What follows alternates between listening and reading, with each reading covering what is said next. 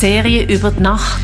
Menschen mit einem besonderen Bezug zur Nacht stellen ihre Lieblingsobjekte vor aus der Ausstellung Nacht, Träumen oder Wachen vom Museum der Kulturum Basel. Die Nacht weckt Erinnerungen und knüpft Assoziationen, wie das Leben auch in der Nacht pulsiert.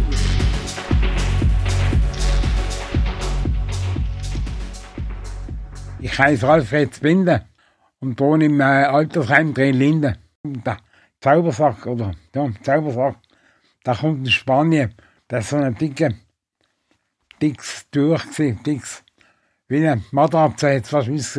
Das irgendwie, mir hat das furchtbar unbequem und das ist eine ziemlich dicke, etwa so 20, 30 cm dicke Decke. Ziemlich rauch und irgendwie sehr unbequem jetzt mit umgegangen. Und dass wir so nicht können schlafen das habe ich nicht gut begreifen. Unsere Serie über die Nacht.